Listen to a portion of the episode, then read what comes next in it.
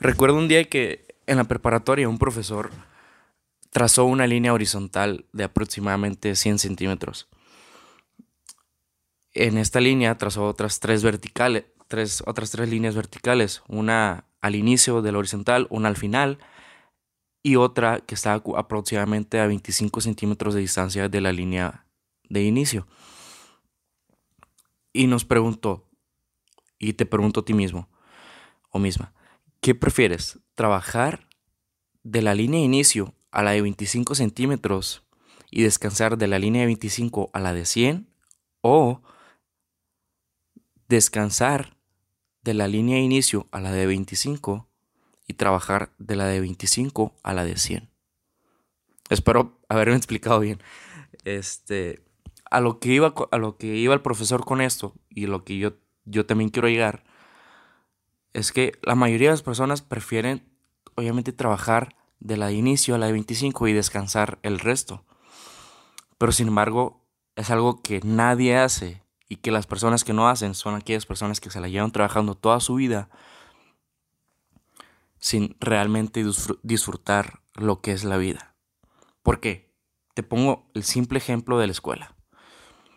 Tú estudias y te pones, estudias y ya después de que terminas tus tareas y esas cosas, ya disfrutas tu vida a un corto plazo. Sales en las tardes, todos los fines de semana sales a tomar y haces esto hasta tu línea de, de 25 centímetros, aproximadamente cuando terminas tu, universidad. O sea, ahí disfrutaste desde la línea de inicio hasta la de 25. ¿Y ahora qué crees que te toca? Trabajar de la línea de 25 hasta la de 100, porque lo que hiciste en el tiempo pasado fue descansar y no realmente trabajar para tener ingresos, para, para tener lo que tú quieras o vivir la vida que tú quieres. Y te hablo de esto porque,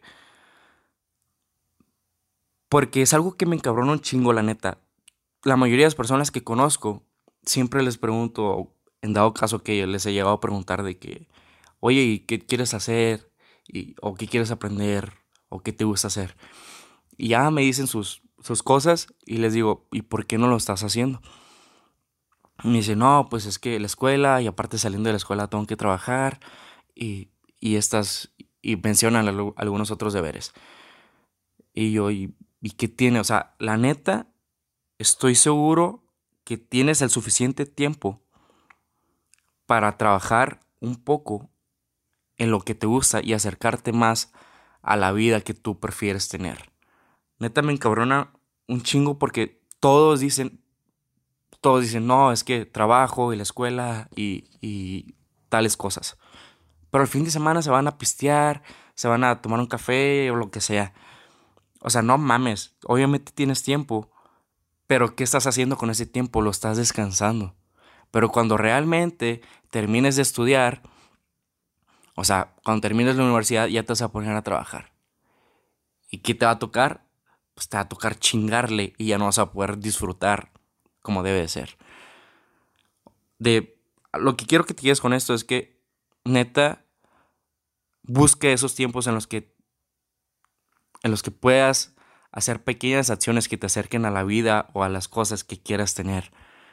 Y chingale ya, o sea, no esperas a terminar la pinche universidad, la preparatoria, tal carrera, tal doctorado. No, no, no mames, neta.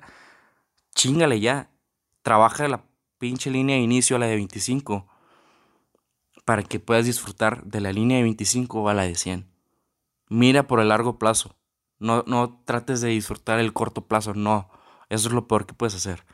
Trabaja para que puedas disfrutar el largo plazo. Y estoy seguro que no te vas a arrepentir de esto.